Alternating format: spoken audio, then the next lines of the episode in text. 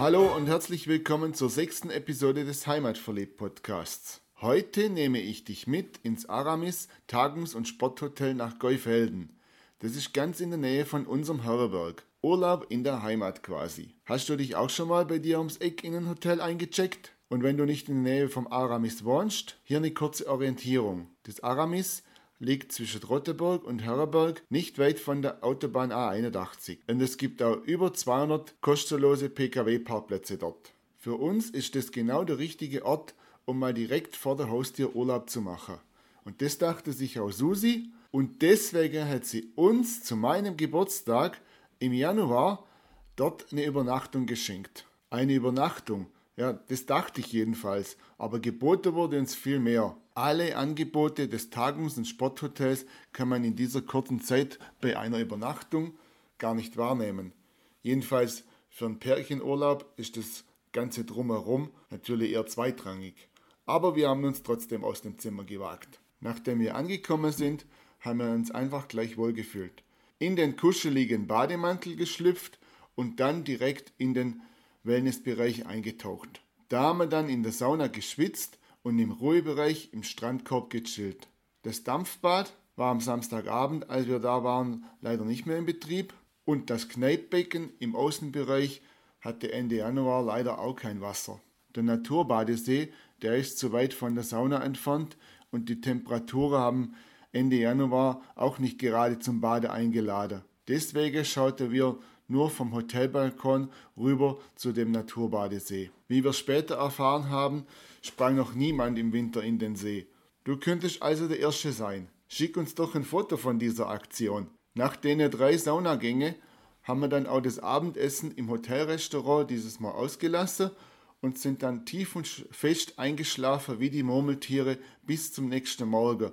Und dann haben wir uns auf das Frühstücksbuffet gefreut.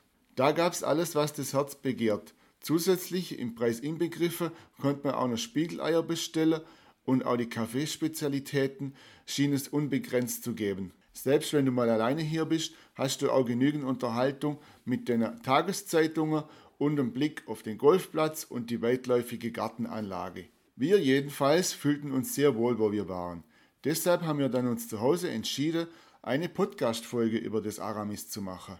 Susi hat dann die Marketingleitung angeschrieben und da kam sofort eine begeisterte Rückmeldung. Und wir wurden mit Bildmaterial und Informationen versorgt. Dabei habe ich dann erfahren, dass das Aramis ein Vier-Sterne-Hotel ist und 91 Gästezimmer hat und der Restaurantbereich mit großem Bankett und Nebenraum für bis zu 200 Personen Platz hat. Der Küchenchef Matthias Kummer legt großen Wert auf die Qualität von den Lebensmitteln, die er verarbeitet. Deswegen werden auch vorrangig Produkte von regionalen Anbietern verarbeitet. Dann habe ich auch noch erfahren, dass es eine extra Damensauna gibt, die mir gar nicht aufgefallen ist, wo wir dort waren, ein Kosmetikstudio und ein hauseigener Friseur. Ja, das sind alles Dinge, die ich gar nicht in Anspruch genommen habe. auch das große Sportangebot, das das Aramis hat, haben wir an dem Abend, wo wir dort waren, auch nicht genutzt. Es gibt die Möglichkeit, bis zu 16 Indoor-Sportarten, darunter Tennis, Klettern, Fußball, Squash und viele mehr zu nutzen. Außerdem gibt es ein 1200 Quadratmeter großes Fitnessstudio mit neuen Geräten und einem eigenen Trainer. Und wenn du lieber anderen beim Sportmachen zuschaust und ein kühles Bier dabei trinkst, dann kannst du das in der Sportweltbar machen. Das ist der Treffpunkt im Aramis für alle Sportinteressierte. Und für den Sommer hat die Aramis Sportbar auch einiges zu bieten. Also es gibt einen typischen Biergarten sowie einen Chill-Out-Bereich mit Sonnenliegestühle und Sand da kommt dann richtiges Beach-Feeling auf. Eine weitere interessante Geschichte hat uns die Marketingchefin auch noch erzählt. Das Hotel Aramis wurde vor knapp 30 Jahren gegründet. Und der Hotelname Aramis wurde vom Eigentümer wegen seiner Musketiereigenschaften gewählt. Einer für alle, alle für einen. Und das ist auch in der Unternehmensphilosophie verankert. Und nach den anderen Musketieren sind auch die Restaurantbereiche Athos und Portos benannt. Nachdem wir dann am Sonntagmorgen gemütlich und reichhaltig gefrühstückt haben, haben wir dann einen Spaziergang direkt hinterm Hotelbadesee über die Felder nach Gülstein und Geufelden gemacht. Da haben wir dann auch die ersten Schneeglöckchen gesehen, die sich für uns rausgetraut haben. Da hat sich doch die kleine Wanderung wieder gelohnt und die Auge etwas weiter aufzumachen sowieso. Als wir wieder daheim waren, fühlten wir uns nach der doch relativ kurzen Auszeit eigentlich so, wie wenn wir mehrere Tage von daheim weg waren.